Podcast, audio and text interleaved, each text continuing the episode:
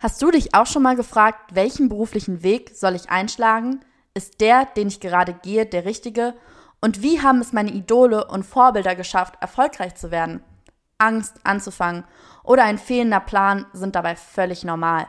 Mein Podcast Durchgestartet wird dir die richtige Portion Motivation, Inspiration und Unterhaltung mit auf den Weg geben. Hier erzählen dir junge Durchstarter von ihren persönlichen Wegen und Erfahrungen hin zum beruflichen Erfolg. Meine Gäste kommen aus den unterschiedlichsten Bereichen, sei es Musik, Sport, Unternehmertum, Kunst oder Wissenschaft. Bei Durchgestartet kannst du in jeden Bereich reinhören und von Durchstartern lernen. Hallo und herzlich willkommen zu einer neuen Folge von Durchgestartet. Mein heutiger Gast ist Gründer und CEO von Offmate bzw. Rio, Lukas Christel. Erstmal vielen lieben Dank, dass ich hier nach Berlin vorbeikommen durfte in dein Office. Schön, dass es auch noch geklappt hat. Ich habe eben schon gemerkt, du bist äh, ziemlich busy, hast ziemlich viel zu tun momentan.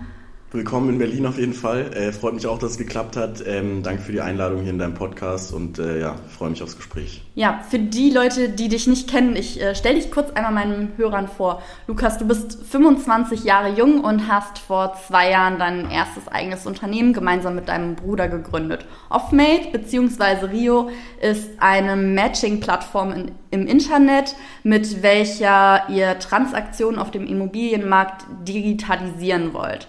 Inzwischen hat das Unternehmen weitere 13 Angestellte hinzugewonnen, beziehungsweise, du hast mich ja eben schon mal kurz korrigiert, es sind mittlerweile sogar noch ein paar mehr dazugekommen. Ja, genau, es sind ähm, insgesamt jetzt äh, summa summarum ähm, 17, beziehungsweise ab Juli 18, ja. Das heißt, äh, also stetig, so stetig wachsendes Unternehmen. Corona hat dazu, äh, dazu natürlich auch noch mal so ein bisschen äh, seinen Teil beigetragen. Ähm, aber auch schon vor der Pandemie haben Investoren euer Potenzial beziehungsweise das von Offmate und Rio erkannt und somit hat Kapitalgeber Global Founders Capital, weltweit einer der größten Venture Capital Fonds, ganze 1,1 Millionen Euro zur Personal- und Produktentwicklung beigesteuert. Inzwischen wurdest du auch für dein Unternehmen in der Forbes ausgezeichnet in der Serie 30 Under 30. Erst einmal Glückwunsch dazu. Dankeschön. Und ähm, ja, ich würde direkt sagen, wir fangen einmal damit an, wie kam es überhaupt zur Gründung, dass du da vielleicht mal einen kurzen ja, Eindruck verschaffen kannst. Wie bist du dazu gekommen? Warum das Thema? Was waren die, eure ersten Steps? Ähm, also die ganz ursprüngliche Idee und auch sozusagen die Mission, äh, die wir ähm, quasi im gesamten Team verfolgen, ist ähm, die Digitalisierung vom Immobilienmarkt. Also Digitizing Real Estate ist quasi unser Mission Statement. Und ähm, es hängt damit zusammen, dass äh, der Real Estate Markt einfach wahnsinnig rückständig ist, super traditionell ähm, nach wie vor arbeitet und ähm, super wenig passiert ist in den letzten 20 Jahren, anders als jetzt in anderen Branchen, wo es ähm, extrem viel Innovation gab. Ähm, wobei aber auch ähm, ja, mittlerweile ähm, sich da einiges tut. Also insbesondere in den USA sieht man ähm, super viel passiert. Ähm, hier in Deutschland ähm, passiert da auch immer mehr. Und ähm, die ersten Steps waren bei uns da tatsächlich so, dass ähm, wir mit einem ganz basic Konzept, mit einer ganz basic Idee ähm, uns zusammengesetzt haben und dann erstmal nur gebrainstormt haben. Also äh, überlegt haben, äh, wie könnte man das Ganze angehen, ähm, gibt es überhaupt einen Markt dafür und dann fängt man eigentlich so das erste Mal wirklich an, ähm, das Business zu durchdenken. Oder was ich auch ähm, immer, wenn man mal gefragt wird oder so Leuten sage, ist ähm, mal einen ganz basic Pitch äh, zu erstellen, selbst wenn man noch überhaupt gar keinen Investor oder so ähm, sucht. Ähm, aber das hilft wahnsinnig sozusagen die Gedanken zu ordnen, weil man sich anschaut, okay, was soll eigentlich das Business Model sein? Gibt es einen Markt? Ähm, wie soll die Idee überhaupt im Einzelnen dann aussehen? Ähm, was für ein Produkt hat man eigentlich? Ist es eher ein Tech-Produkt? Ist es ein Operations-Produkt? Und ähm, dann fängt man sozusagen da an, einen Schritt nach dem anderen quasi zu gehen, sich das anzuschauen, zu sehen, okay, das könnte was werden, man spricht ähm, ganz, ganz viel sozusagen mit potenziellen Nutzern oder Leuten ähm, aus der Branche. Ist es was, was die Leute brauchen könnten? Und ähm, wenn man dann irgendwie die Idee validiert, ähm, das Konzept validiert, dann ähm, geht es dann sozusagen erstmal weiter. Das heißt, ihr habt quasi angefangen zu sehen, okay, da gibt es eine gewisse Nachfrage auf dem Markt, habt euch dann gemeinsam an den Tisch gesetzt und erstmal gebrainstormt und geguckt, okay, wie können wir so ein Projekt umsetzen? Habe ich das richtig verstanden? Genau, also ganz ursprünglich äh, ist tatsächlich mein Bruder auf mich zugekommen. Ähm, der ist äh, super spitz, finde ich, was sozusagen Ideen finden ähm, angeht. Ähm, sieht immer super viele Opportunities und äh, der hat sozusagen die, ähm, die ganz ursprüngliche Idee gehabt. Er ist damit sozusagen auf mich zugekommen und ähm, das haben wir dann sozusagen weiter äh, zusammen ausgearbeitet, genau. Hattet ihr das immer schon so im Blut, dass ihr gesagt habt, okay, ihr wollt später mal was gründen, was eigenes machen? Oder war das halt, wie gesagt, eher so der, der Trieb von deinem Bruder da zu sagen, hey, äh, ich habe da eine Idee und die können wir ja gemeinsam umsetzen? Ähm, nee, bei mir war es, ich muss mir hier kurz Wasser einschenken. Alles gut. Alles klar. ähm, bei mir war es tatsächlich so, dass ähm, ich irgendwie also im Laufe des Studiums auch schon rausgefunden habe, dass ich den gesamten Bereich ähm, VC, Startup gründen, ähm, was selber machen, auch den Tech-Bereich, ähm, wahnsinnig spannend finde und für, es hat sich dann irgendwann immer mehr rauskristallisiert, wenn gleich es ja auch immer im Nachhinein wirkt es immer so, als hätte es da irgendwie so einen ganz klaren Pfad gegeben, ähm, aber in der Situation, in der Retrospektive ist meistens dann ja natürlich nicht so. Was, äh, was ich immer total merke, ist, ähm, wenn man quasi, also was mir total Spaß macht, ist sozusagen in, initial sich was zu überlegen, ein Konzept und das dann sozusagen in die Realität umzusetzen. Ich finde, das ist ein ähm, wahnsinniges Gefühl mit einem, äh, mit einem Team ähm, und mit Leuten, mit denen es Spaß macht, sozusagen zusammenzuarbeiten, ähm, was quasi vom, aus dem Ideenstadium sozusagen in die Welt hineinzubringen. Genau, das hat so was, äh, finde ich, also was sehr Schaffendes irgendwie und ähm, ist, glaube ich, äh, auch einer der Gründe, der, der viele antreibt. Ja.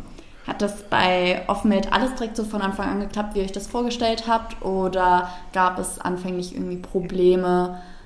In der Umsetzung oder da das Team zusammenzufinden? Ach, äh, also ich glaube, ich glaube, ähm, so es gibt bei jedem gibt's wahnsinnig viele Probleme ähm, am Anfang, ähm, aber oder nennen wir es mal nicht Probleme, sondern Challenges. Das heißt ähm, irgendwie Dinge, die man angehen muss. Und klar, also äh, das fängt an mit äh, Teamzusammenstellung, Produktentwicklung, ähm, wo du sozusagen Schritt für Schritt immer wieder irgendwie vor, äh, vor neue Hürden gestellt wirst ähm, und dann irgendwie, weiß ich nicht, ähm, eine Entwicklung ein bisschen länger dauert als äh, geplant oder ähm, ein äh, Hiring oder so länger dauert ähm, oder jemand abspringt oder was auch immer.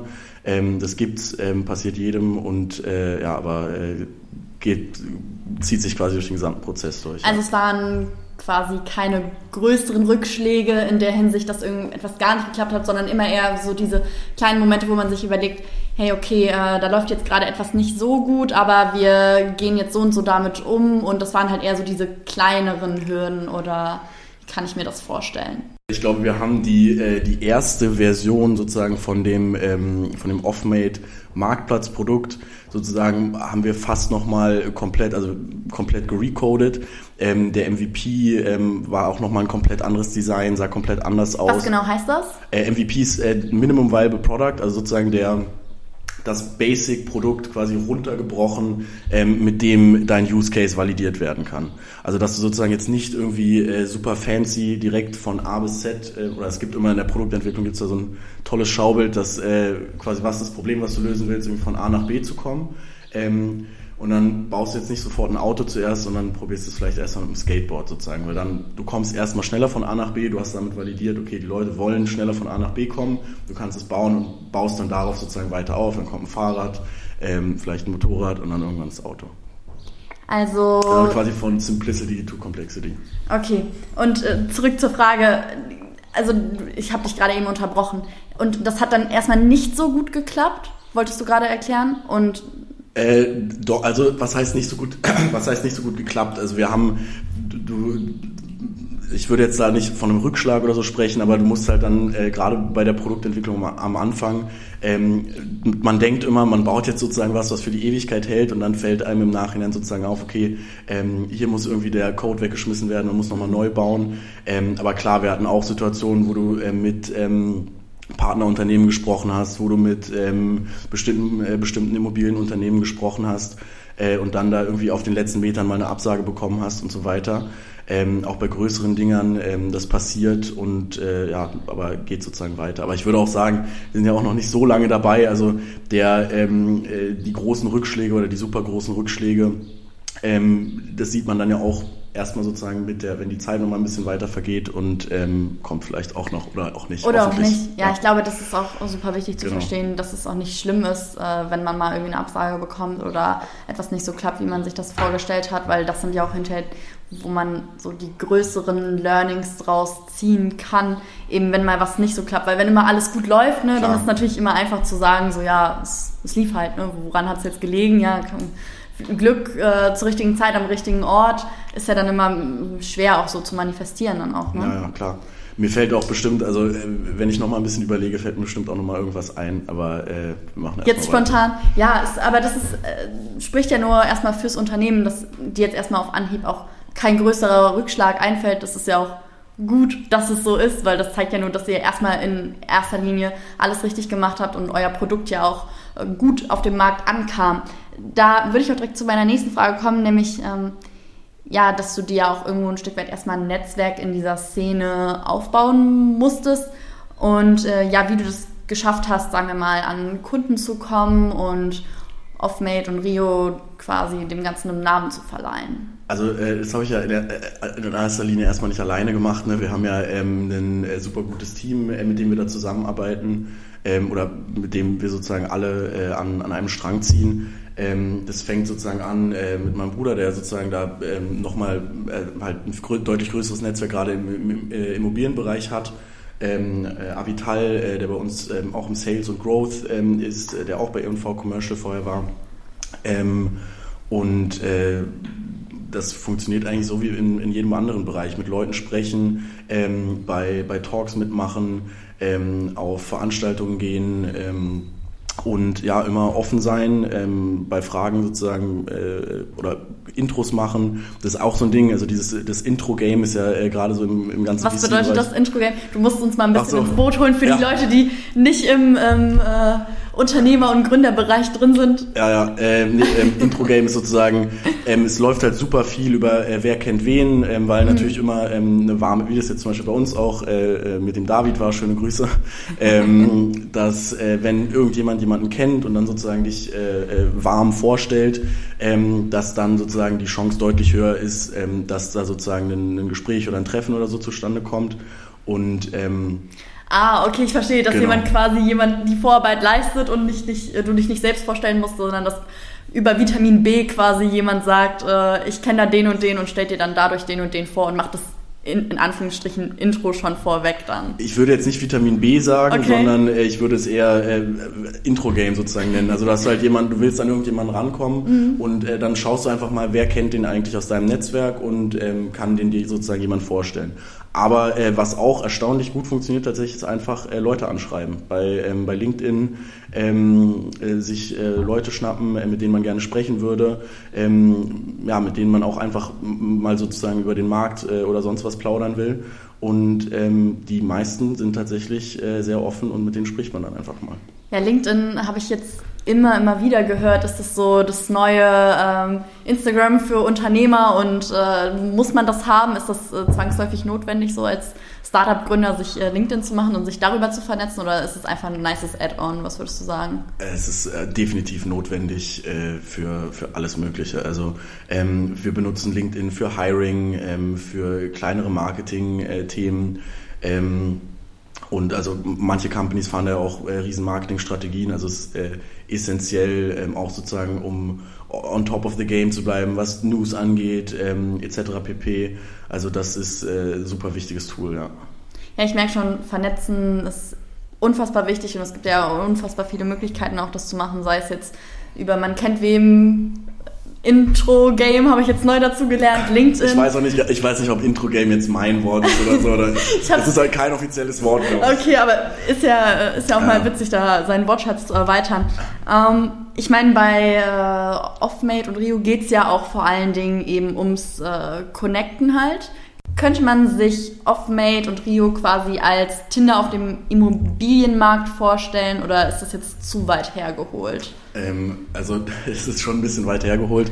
Also was, ähm, was sozusagen Offmate ähm, als ähm, Investment Marketplace sozusagen macht, ist ähm, in erster Linie sozusagen einmal die ähm, Lead-Generierung, also dass quasi Käufer und Verkäufer über äh, quasi einen Off-Market-Matching-Algorithmus äh, miteinander connected werden und dann in einem digitalen Transaktionsprozess die äh, Transaktion direkt über den Marketplace abwickeln können.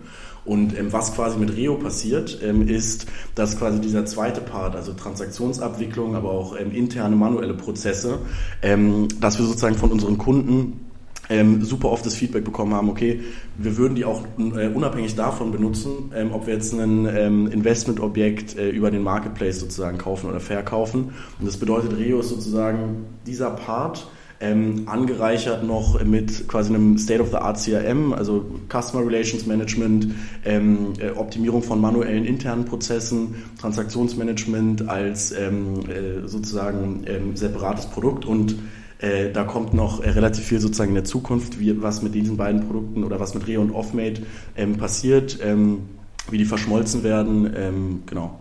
Also ihr seid ja stetig äh, dabei, euch weiterzuentwickeln. Wie Total. läuft da so ein Weiterentwicklungsprozess äh, statt? Ähm, also Produktentwicklung ähm, sollte eigentlich immer iterativ stattfinden. Also wir haben. Das heißt? Äh, iterativ heißt sozusagen, dass du ähm, quasi in kleinen Schritten immer weiter äh, vorwärts gehst und immer wieder in kleinen Schritten verbesserst.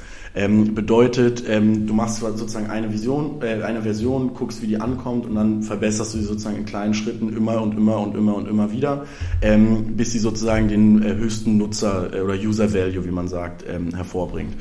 Und ähm, das ist eigentlich, das ist eine super, also eigentlich ist die beste Art sozusagen Produkte zu bauen im Gegensatz, also um das mal zu skizzieren, wie jetzt zum Beispiel ein äh, größeres Softwareunternehmen ähm, für, ein, für ein äh, anderes Unternehmen, was jetzt bestimmte Anforderungen hat, ein Produkt baut, da setzen sich halt irgendwie ähm, 30 äh, Leute hin und sagen, okay, die Software muss das, das, das und das können und dann wird sozusagen wie so ein Lastenpflichtenheft erstellt ähm, und das muss dann in Zeitraum X abgearbeitet werden. Dann hast du am Ende ein Produkt da stehen, so ein Monolith, wie man sagt, also ein, so ein großes Brett, ähm, und keiner kann es so richtig bedienen, weil da mhm. irgendjemand sich dann da irgendwie was dabei gedacht hat, aber ähm, man am Ende des Tages nicht mit dem Nutzer das Produkt zusammen. Schwer greifbar dann. Genau, deswegen, äh, wir hatten ja am Anfang oder vorhin über den MVP gesprochen, deswegen ist es eigentlich immer am besten, dass man sozusagen ähm, einen, quasi die Basic Basisvariante sozusagen stripped away vom, dass du quasi alles, was du nicht erstmal sozusagen nicht initial brauchst,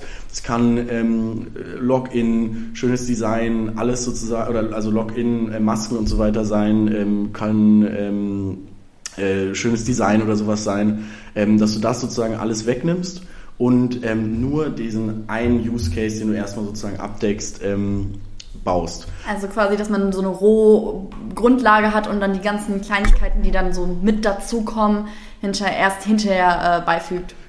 Genau, also genau, also dass beziehungsweise dass du die, dass du dann mit diesem Produkt sozusagen äh, an die Nutzer gehst und die das benutzen lässt und dann sagt dir eigentlich der Nutzer, was er als nächstes äh, braucht. Weil das ist eigentlich das Beste, weil du, ähm, das ist, äh, es ist total verrückt, wie, ähm, wie anders bestimmte Nutzer sozusagen das Produkt äh, benutzen, wie anders sozusagen verstanden wird, was man jetzt initial mal konzipiert hat.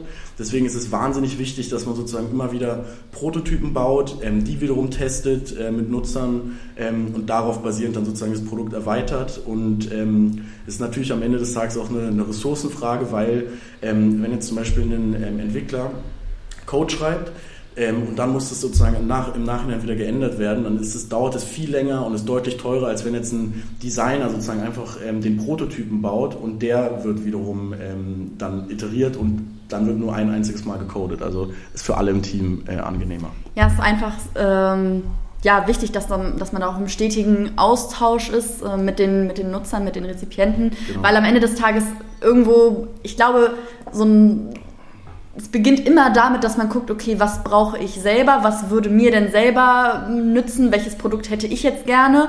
Daraus entsteht dann eine Idee, aber am Ende des Tages muss man halt dann auch davon ja wegkommen und nicht schauen, was, gefällt mir jetzt oder was wäre für meine persönliche Anwendung am geeignetsten, am geeignetesten, sondern zu gucken, hey, was ähm, braucht denn der Nutzer? Weil darum geht es ja am Ende des Tages, einen Mehrwert für die Allgemeinheit zu schaffen oder für einen bestimmten Bereich von Leuten und eben halt nicht dann für sich selber auch dann.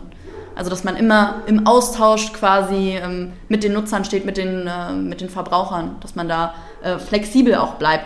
Ähm, ich würde ganz gerne nachhaken, einmal noch bei der Frage, wie das mit dem Programmieren und so zustande kam, weil du kommst ja eigentlich eher aus dem juristischen Bereich, du hast mhm. Jura studiert, ob ihr das selbst programmiert habt, ob ihr dafür andere Leute mit ins Boot geholt habt, wie kann ich mir das vorstellen? Ähm, ja, also der, äh, also ich bin sozusagen kein, äh, kein Developer. Ähm, ich habe ein technisches Grundverständnis. ähm, aber äh, ja, also man, äh, das ist im Grunde genommen ja ähm, das Team, was du dann aufbaust. Also ähm, üblicherweise ist dann sozusagen ein, ein Tech-Team, sieht meistens so aus, dass du quasi äh, einen Tech-Lead hast.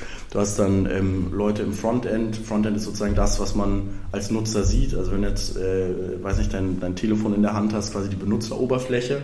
Ähm, dann hast du Leute im Backend, ähm, die quasi alles das bauen, was dahinter passiert, also die Datenbankstrukturen ähm, etc und, äh, oder API-Schnittstellen und ähm, dann hat man ähm, einen Designer oder können auch mehrere sein, aber das ist jetzt sozusagen die, die Konstellation, ähm, dass du dann einen Designer hast, mit dem quasi ein Produktmanager gemeinsam mit den Nutzern Prototypen erstellt, ähm, Research betreibt, wie muss das Produkt ähm, gebaut werden und äh, dann wird entwickelt und äh, dann gibt es äh, nach hinten raus sozusagen noch äh, QA, also Quality Assurance, da werden dann zum Beispiel da wird dann quasi getestet, ob ähm, der Code und die äh, App, also die Web-App oder die iOS-App oder was auch immer, ähm, ob die so funktioniert, wie sie funktionieren soll. Und ähm, da geht dann auch manchmal was durch die Lappen. Also am Ende des Tages muss man immer noch irgendwas verbessern nach hinten raus. Ähm, genau, aber äh, so, so sieht dann im Wesentlichen äh, ein Tech-Team aus. Ja, ich merke schon, äh, die Aufgabenteilung ist auf jeden Fall groß. Man kann ja nicht sagen, das ist jetzt eine One-Man-Show und wir setzen uns da jetzt zu zweit hin und ziehen das Ganze auf. Da gehört schon deutlich mehr dazu. Welche Aufgaben übernimmst du dann vor allen Dingen hier im Unternehmen? Ähm, also äh, sozusagen, äh, wir als Founder ähm, haben natürlich einmal sozusagen, ähm, es gibt also ein, es gibt einen super äh, Begriff dafür, finde ich, so Organization Design. Ähm, also dass du jetzt, dass du dir genau überlegst, so was für eine Company will man, will man eigentlich sein ähm, wie soll ein Team zusammenarbeiten ähm, und das hängt dann natürlich auch mit äh, dem ganzen Thema äh, Hiring zusammen. Also das ist sozusagen auch ein äh, Founder-Thema, ähm, mit dem man sich äh, die ganze Zeit beschäftigen muss. Ähm, Finance, strategische Topics ähm, und natürlich alles, was mit äh, Investor Relations zu tun hat. Das heißt, du kümmerst dich darum, ein Team zusammenzustellen, zu gucken, wo kann man rein investieren und quasi das das Oberhaupt, der Kopf der ganzen äh, Geschichte zu sein? Äh, nee, Oberhaupt würde ich nicht sagen. ähm, das, äh, also, äh, bei uns ist generell äh, ist es tatsächlich auch so, dass wir, ähm, es gibt eigentlich keine Hierarchie. Also ähm, auch quasi das Tech-Team, was ich dir gerade beschrieben habe, ist ein Team, was sozusagen ähm, cross-functional ist. Das bedeutet, unterschiedliche Leute unternehmen, übernehmen da sozusagen immer mal wieder auch unterschiedliche Aufgaben. Und äh, bei uns ist es, also es gibt, es gibt kein Oberhaupt oder so äh, in der Company, ähm, sondern es gibt sozusagen halt, wir haben ein Leadership-Team, äh, da sind sozusagen neben mir und meinem Bruder äh, sind äh, da ähm, Friedrich, unser äh, Product Lead, ähm, Philipp, unser Design Lead, Anton ähm, als, als Tech Lead und ähm, Avital als Sales Lead mit drin. Und ähm, da werden sozusagen die einzelnen Bereiche dann quasi abgedeckt äh, über, über eine Person, ähm, mit der wir dann auch quasi besprechen, okay, ähm, wie muss dort das Team erweitert werden, äh, was fehlt uns in der Company, wie können wir ähm, Ziele oder welche Ziele setzen wir, wie, ähm, wie erreichen wir die und so weiter. Ähm, das heißt, äh, aber auch, das ist, äh, also Hiring ist, glaube ich, das, oder generell ein Team aufzubauen, ist das, was die meisten Leute, ähm, die noch nicht gegründet haben und äh, wir, glaube ich, auch, was man extrem unterschätzt. Wie viel Zeit das äh, kostet und ähm, wie wichtig es ist, äh, also man hört es immer, aber wenn du es sozusagen einmal durchlebst, mhm. ähm, dann äh, spürt man es sozusagen auch, ähm, wie wichtig es ist äh, und auch wie schwer es ist, da halt wirklich an, an ähm, gute äh, Leute ranzukommen, weil gerade die ähm, gerade richtig gute Leute ähm, haben natürlich ähm, auch super viele Möglichkeiten ähm, äh, und da bewirbt man sich eigentlich eher als Company sozusagen beim, äh, beim Teammember, ähm, gerade wenn man noch äh, so früh unterwegs ist, genau.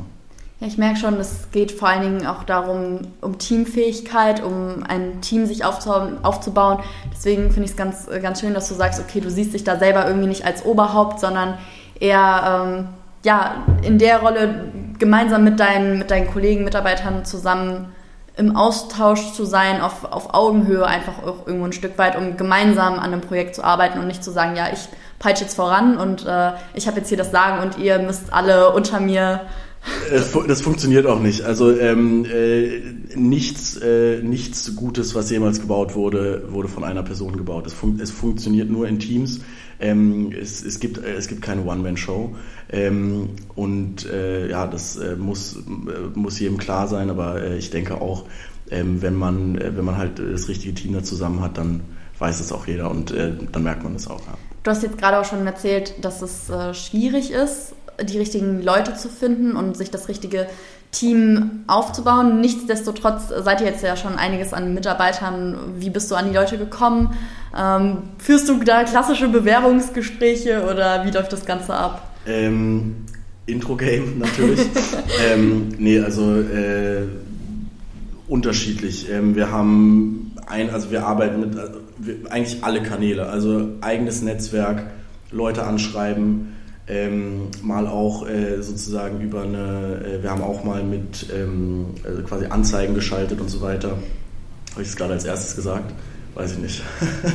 ähm, nee, also Anzeigen schalten, Netzwerk, ähm, Intros äh, machen lassen, also auch von Leuten, die irgendwo arbeiten, die vielleicht mal jemanden gekannt haben, der in den, äh, in den Space gehen will und ähm, dann mit wahnsinnig vielen Leuten reden ähm, und äh, ja, dann ähm, läuft eigentlich der Prozess meistens so ab, dass ähm, mit mehreren Teammembern gesprochen wird. Ähm, es gibt auch klassische, also was heißt klassische Bewerbungsgespräche, aber führen wir eigentlich nicht, äh, sondern eher, ähm, dass wir wirklich schauen, hat die Person ein Verständnis sozusagen für die Company, fürs Produkt, ähm, dann gibt es zum Beispiel bei, bei Entwicklern ähm, auch technische Challenges, also Coding Challenges.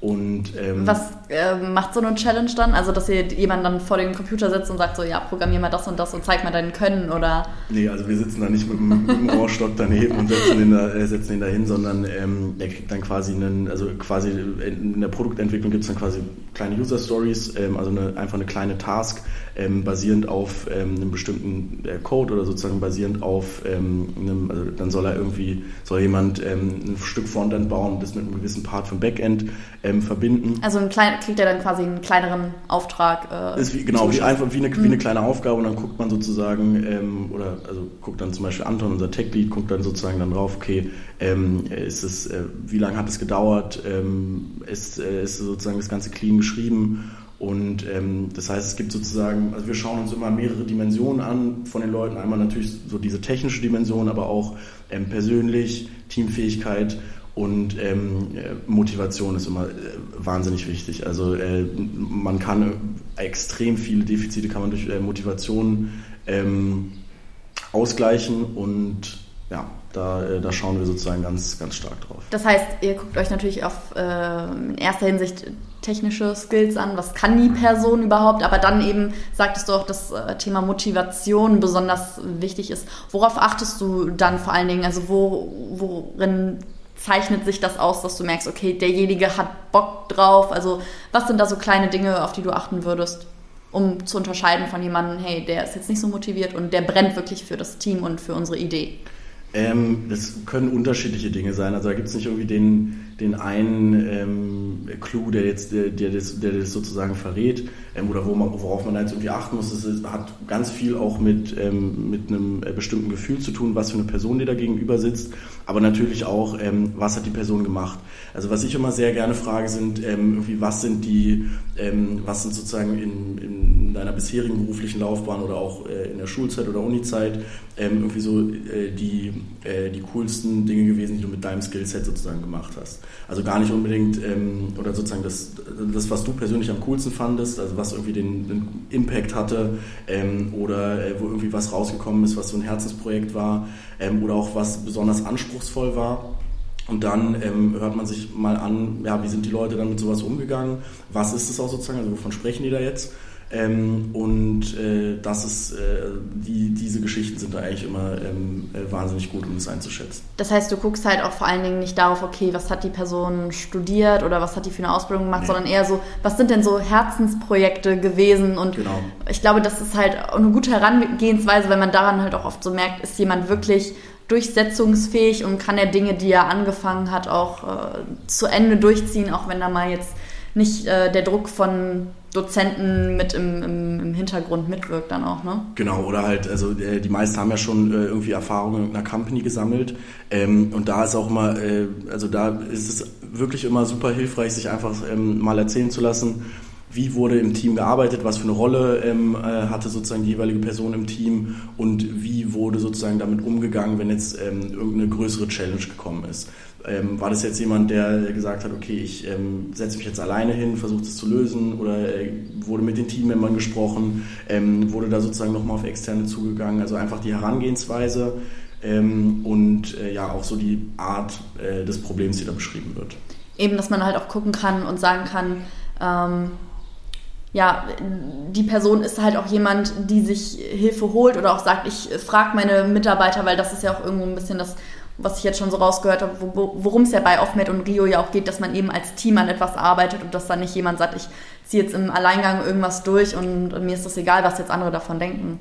Ähm, nee, also und das funktioniert ja mhm. auch sowieso nicht. Also in der äh, gerade in der Produktentwicklung, aber also äh, generell so eine, eine, eine Tech-Company oder wenn du ein, ein Softwareprodukt baust, ist wahnsinnig viel super verzahnt. Also auch ähm, alles Operative hat mit dem Produkt zu tun, weil alle immer up-to-date sein müssen, irgendwie was kommt wann raus ähm, wie funktioniert es ähm, und dass auch Feedback sozusagen von Demos oder von, von Sales Calls oder so, dass das wieder ins Produkt reinfließt.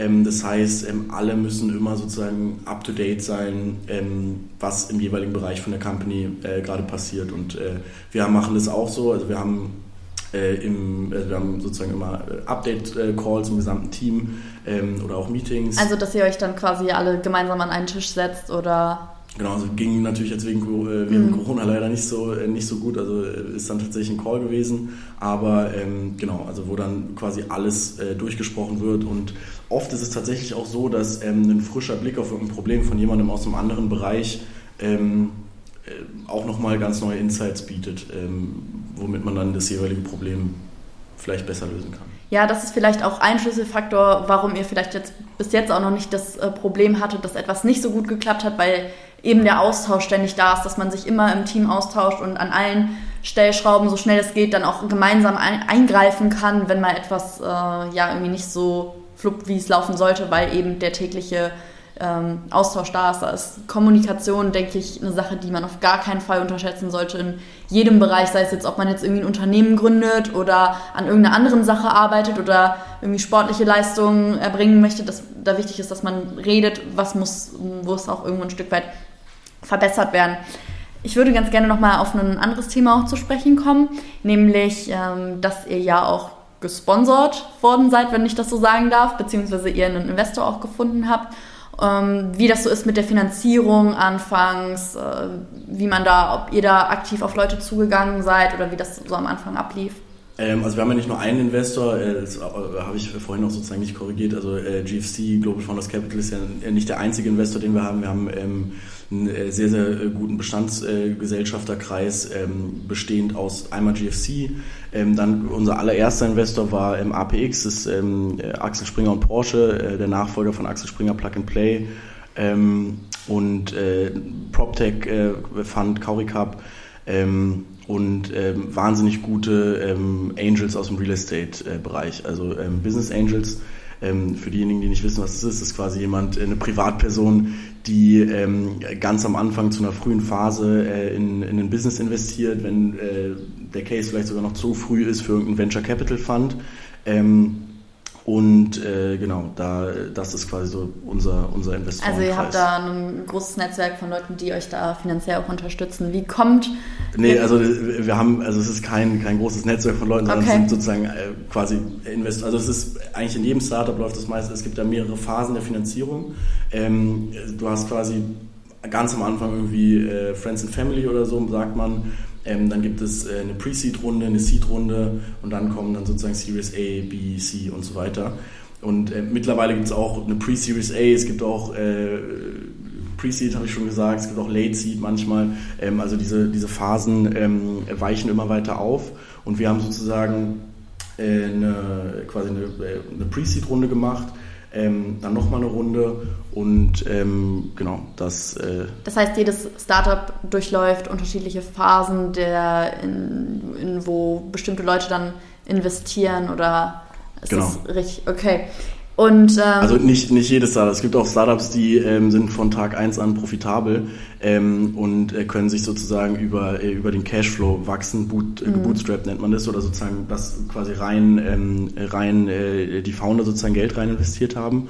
Ähm, gibt es auch, aber sozusagen der... Äh, das ist nicht die Regel äh, würde ich also wüsste ich jetzt nicht, will ich nicht lügen. Ähm, es gibt sicherlich, also die, die klassischen Cases, die man jetzt so kennt, die auch immer in den Medien sind, sind ganz klassische ähm, Venture Capital Startups. Also es ist ja auch nicht jedes Startup, ähm, jedes Startup ist ja sozusagen jetzt zwangsläufig ein, ein Venture Capital ähm, Startup. Es gibt ja verschiedene Arten von Startups, ähm, die auch gar nicht unbedingt rein jetzt im, im Tech-Bereich unterwegs sind.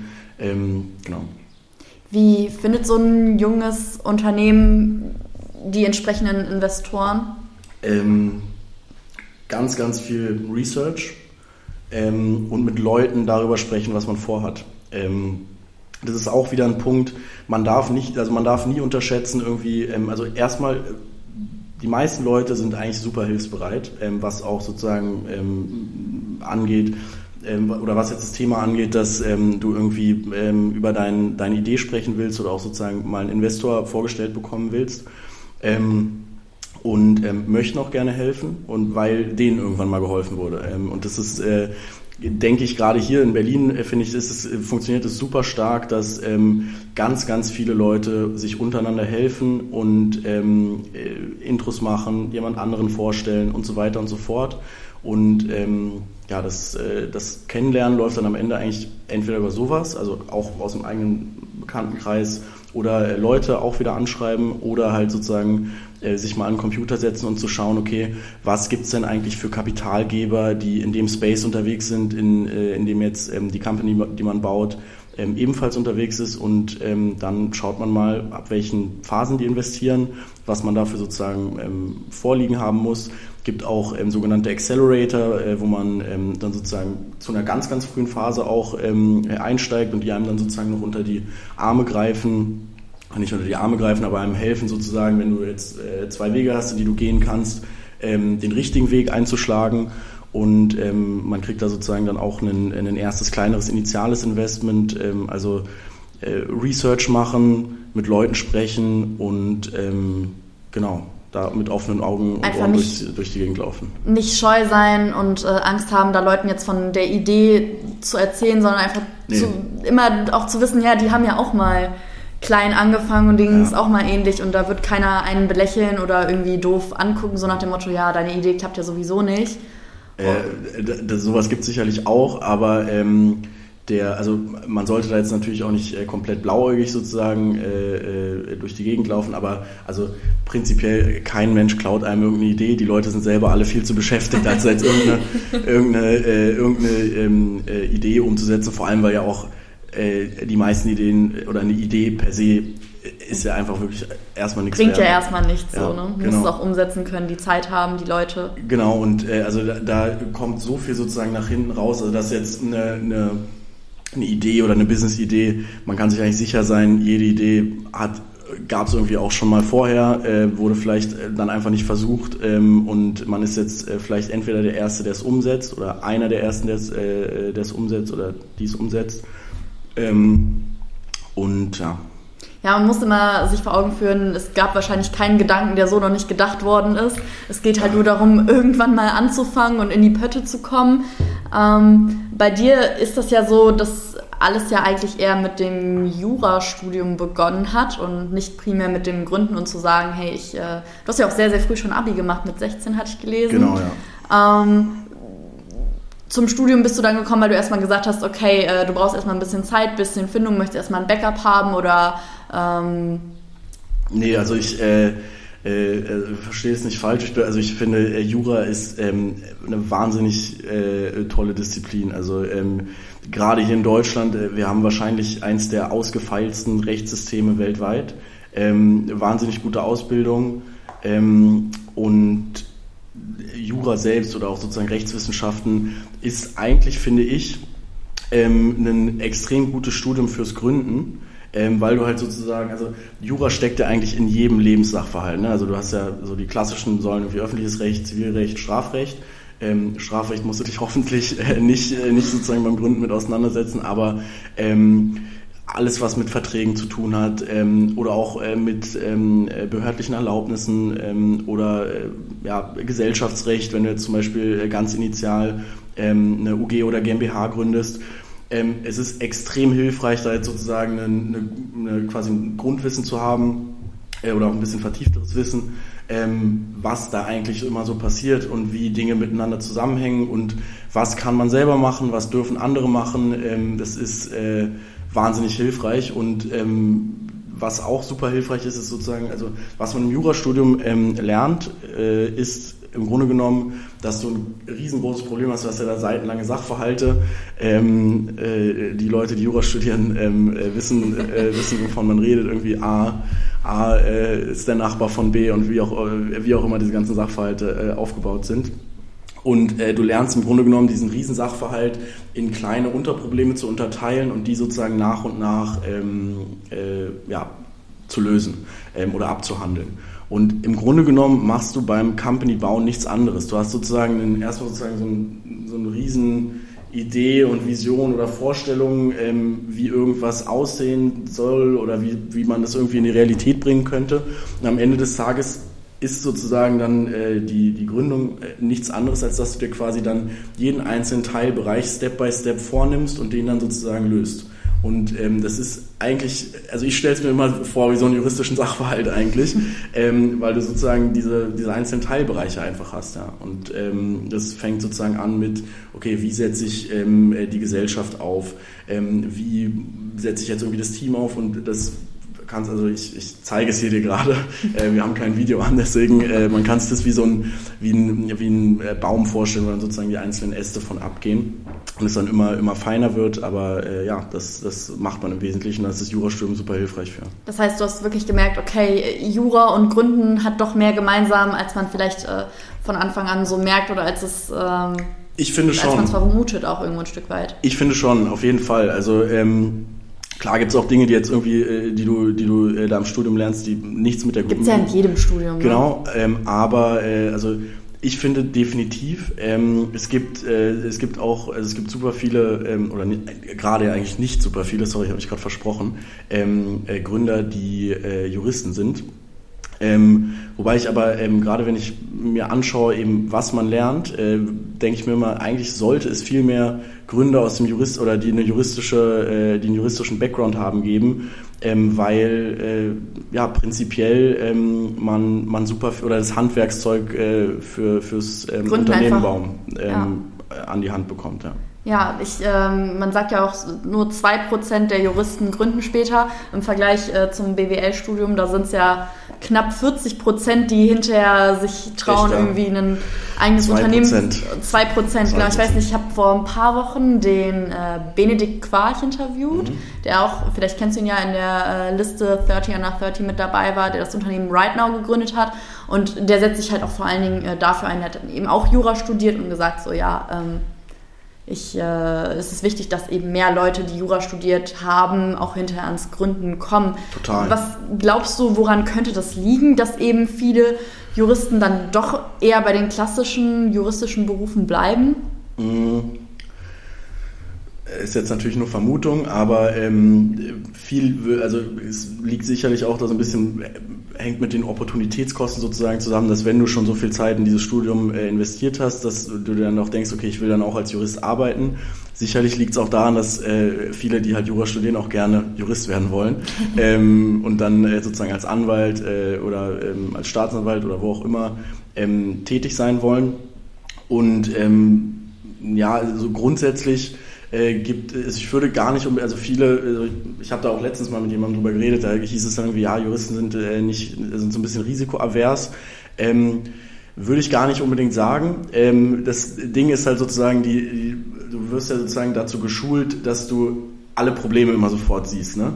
Ähm, und das kann, glaube ich, ein bisschen lähmend wirken, wenn du halt sozusagen merkst, okay, wenn ich jetzt ähm, dies und jenes vorhabe und dann kommen da halt sozusagen sprießt halt sozusagen dieser bunte Strauß an, an Problemen, die man dann sozusagen, oder Challenges sozusagen, die man direkt sieht. Äh, Seht es nicht als Probleme, sondern sozusagen als, als Hürde ähm, oder als Aufgaben sozusagen, die man dann ähm, äh, quasi ja, ähm, angehen muss. Und ähm, das ist, äh, das sind vielleicht Gründe. Aber ich glaube, grundsätzlich liegt sicherlich einfach daran, dass ähm, ja, man dann als Anwalt auch äh, arbeiten will. Ich kann mir auch vorstellen, Oder ich meine, man steckt so viel Zeit ja schon in dieses Studium rein, so viele Nerven auch. Es ist ja wirklich ein super nervenaufreibendes äh, Studium, zumindest so wie ich das von meinen Freunden mitkriege, die Jura studieren. Und dann hinterher nochmal davon ausgehen zu sagen, okay, ich gründe jetzt nochmal, was ja auch nochmal ein Risiko mit sich bringt, auch nochmal Nerven kostet, weil man nicht weiß, wird das Produkt so angenommen, kommt, kommt das alles so, so an, wie ich äh, mir das vorstelle, finde ich überhaupt Leute, die das Ganze abnehmen wollen und so. Das ist ja dann nochmal eine zusätzliche Last, die man sich da ja, äh, aufsattelt, wenn man gerade frisch aus diesem ewig langen Studium kommt, glaube ich, kann, kann ich mir vorstellen, dass man dann auch irgendwann mal wieder ans Geld verdienen auch dann mal äh, da dran kommen möchte und nicht jetzt sagt, okay, ich beschäftige mich jetzt noch mal zehn Jahre mit meinem eigenen Unternehmen, weil die meisten sind eben nicht so jung. Du warst 23, wo du mit dem Studium fertig warst. Die meisten äh, gehen ja auf die 30 ja dann schon zu. Ist ja eher untypisch, äh, dass man so jung schon fertig ist.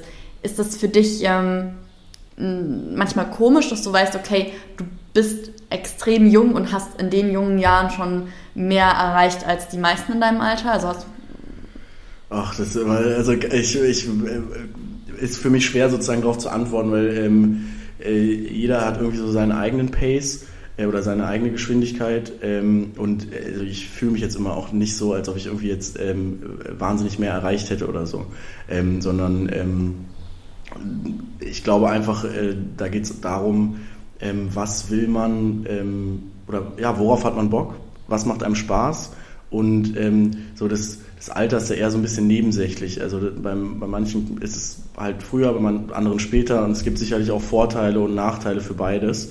Ähm, ich bin zum Beispiel immer ein Fan davon gewesen, äh, so Learning by Doing und ähm, ja, so ist es dann mehr oder weniger zustande gekommen. Also das würdest du sagen, so das Alter eigentlich auch gar nicht so entscheidend ist, also dass man sich da irgendwo ein Stück weit von frei machen muss und sagen muss, ja okay, ich bin jetzt so und so alt, also kann ich jetzt kein Studium mehr anfangen oder ich bin noch zu jung, um zu gründen oder... Um Gottes Willen, um Gottes Willen. Also ähm, es hilft sicherlich... Ähm, in bestimmten Bereichen sozusagen Erfahrung zu haben, ähm, aber äh, kann auch genauso gut sozusagen einen, äh, einen hindern, ähm, weil man sozusagen basierend auf Erfahrung denkt, okay, dies und jenes klappt doch eh nicht.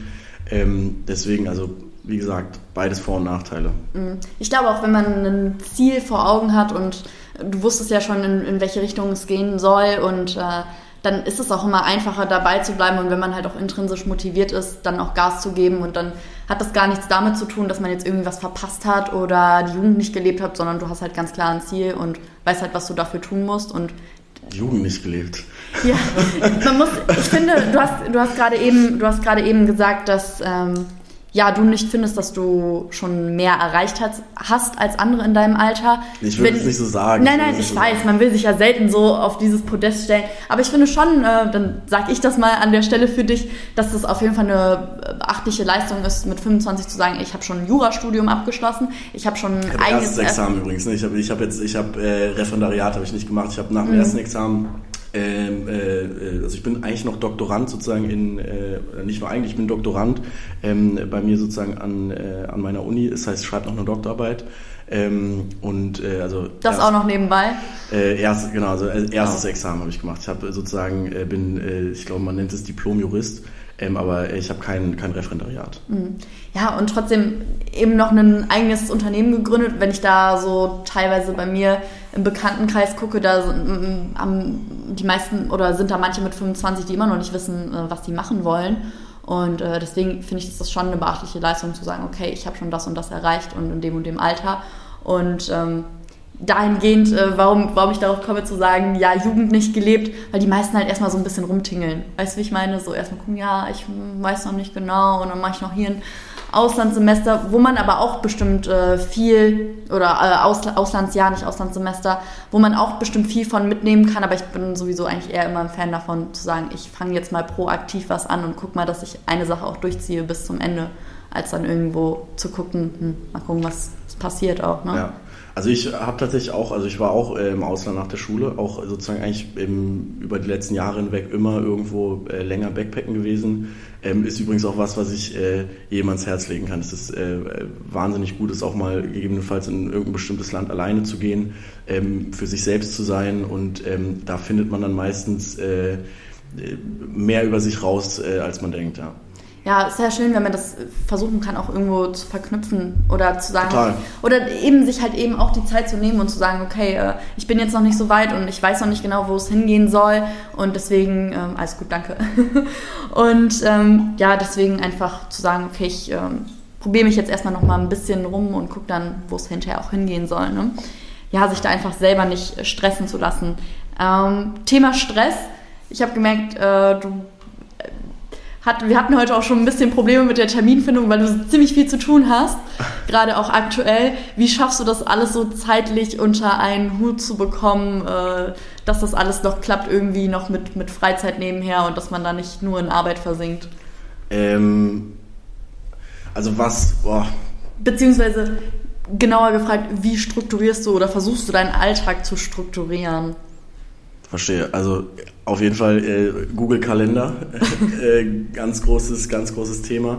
Ähm, nee, aber es ist also ich habe gar nicht so eine, ich habe jetzt gar nicht so, so eine bewusste Teilung zwischen Arbeit und Freizeit oder so, weil ähm, äh, das wird vielleicht, also ich weiß nicht, ob das jeder bestätigt, der gründet, aber es fühlt sich jetzt in, in vielerlei Hinsicht fühlt es sich nicht so richtig wie Arbeiten an, weil man irgendwie so sein, sein Ding halt macht. Ähm, und wenn du mit einem, wenn du halt mit dem Team irgendwie zusammenarbeitest, dann ist es jetzt gar nicht so, dass du dann, oder mit einem Team mit halt einfach coolen Leuten was Cooles baust, ähm, dann fühlt sich das auch oft jetzt gar nicht so äh, extrem erschöpfend sozusagen an. Ähm, es ist äh, trotzdem natürlich so, dass man auch äh, seine Auszeiten braucht ähm, und dann einfach mal ähm, Telefon, Laptop sozusagen beiseite legt. Ähm, aber ich habe jetzt tatsächlich, also ich wünschte, ich könnte dir jetzt irgendwie sagen, ich habe äh, irgendwie einen, einen, sonst was prozentualen Split und äh, überlege mir das jede Woche oder so. Ähm, aber äh, es geht tatsächlich irgendwie, also ich mache das jetzt nicht bewusst, es geht tatsächlich einfach, ähm, einfach so ganz gut. Also ähm, es ist einfach wichtig, äh, es ist natürlich nicht aus den Augen zu verlieren, dass man mit Freunden, mit Familie und so weiter ähm, äh, nach wie vor was macht. Ähm, insbesondere irgendwie morgens mittags, äh, wenn du als, so, weil ich, ich denke mir immer, essen musst du sowieso. Das heißt, ähm, kannst Wie kann man das nochmal effizient verknüpfen? Ja. Ich merke schon, nee, ja, da, fängt, da fängt schon an. Nein, Quatsch. Essen musst du sowieso, das heißt, ähm, äh, das sind eigentlich ähm, äh, perfekte, perfekte Termine, wo du dich einfach mit, mit Freunden oder auch Family treffen kannst und natürlich ähm, am Wochenende äh, hast du auch gar ganz normal Freizeit. Und jetzt während ähm, Corona hat man tatsächlich auch gemerkt, dass ähm, also wir haben zum Beispiel auch bei uns, äh, bei uns im, im, Büro haben wir oder im Office haben wir gesagt, es gibt keine Anwesenheitspflicht. Das heißt, jeder kann ähm, arbeiten von wo er möchte. Ähm, also Homeoffice äh, gibt keine festen, festen Office-Tage. Und ähm, da merkst du dann sozusagen auch, also man kann sich den Tag einfach schon sehr gut strukturieren, auch unabhängig davon, ob du jetzt äh, äh im, im, Office sitzt oder nicht, ähm, sodass du ähm, ja, äh, Freizeit oder dass du halt sozusagen die, die anderen Dinge im Leben, ähm, die jetzt sozusagen neben dieser, dieser ähm, Worksäule bestehen, ähm, nach wie vor hast. Das heißt, ich höre schon raus, für dich fühlt es sich erstmal so gar nicht so zwangsläufig an wie, wie ein Haufen Arbeit und es muss jetzt erledigt werden, sondern du weißt halt einfach, okay, dir macht es Spaß, deswegen gehört es dich gehört es äh, für dich einfach mit zum, zum Alltag und zum Leben dazu, dass man halt eben arbeitet und dass man dann auch vielleicht mal Überstunden macht und länger an etwas dran sitzt. Auf der anderen Seite versuchst du ja dann auch proaktiv deine Pausen, die du hast, zu nutzen, um die halt eben auch ja, sinnvoll äh, zu verbringen und nicht irgendwie unnötig Zeit äh, zu verplempern auch. Ähm, zum Abschluss hätte ich ganz gerne noch ähm, eine Frage von dir beantwortet, nämlich was du persönlich jungen Menschen mit auf den Weg geben könntest oder vielmehr, welche Tipps du vielleicht hast für Leute, die jetzt noch nicht so weit sind wie du und noch kein Unternehmen gegründet haben, sondern auch dabei sind, irgendwie ein eigenes Projekt gerade zu entwickeln und noch ein bisschen nicht wissen, okay, wie soll ich das Ganze angehen, ähm, da Angst vielleicht auch irgendwo ein Stück weit vorhaben, dass du denen vielleicht so ein bisschen die Angst nehmen kannst. Was wären da so Tipps? Ähm, gute Frage. äh, werde ich, äh, also es kommen tatsächlich immer mal wieder äh, Leute auf mich zu, ähm, die irgendwelche Ideen haben, äh, fragen dann immer, kann es was werden? Kann ich dir natürlich nicht sagen, ähm, weil ähm, die andere Person da natürlich viel, viel tiefer drin steckt. Was man immer sagen kann, ist sozusagen, was, was Probleme sind, aber unabhängig davon oder was gut klappen kann, sozusagen, was, was gut daran ist oder was eben auch nicht.